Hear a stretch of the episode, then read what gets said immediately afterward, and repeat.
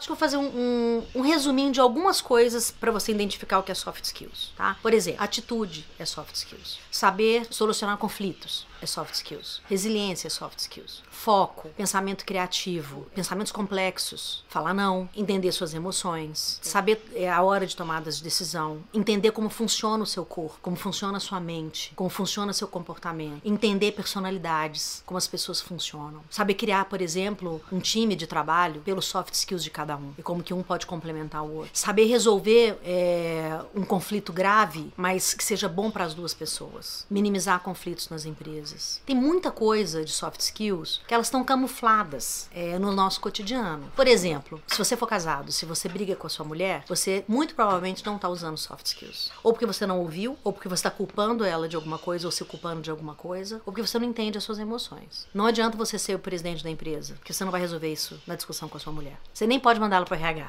nem para cozinha, nem para lugar nenhum. Você vai ter que ouvir. Então, soft skills tá no, na hora que você bota o pé para fora de casa. Diferente do diploma. Por quê? Na faculdade ninguém te dá um diploma de soft skills. Mesmo que você faça psicologia, você vai estudar personalidades, você vai estudar tudo da mente humana, tudo que é possível no mundo ocidental, você vai estudar. E como que você vai praticar? Ninguém te ensina a praticar numa faculdade de psicologia, é como que você minimiza um conflito. Você tem algumas coisas que você vai aprender lá, mas é no seu dia a dia que você vai aprender a aplicar soft skills.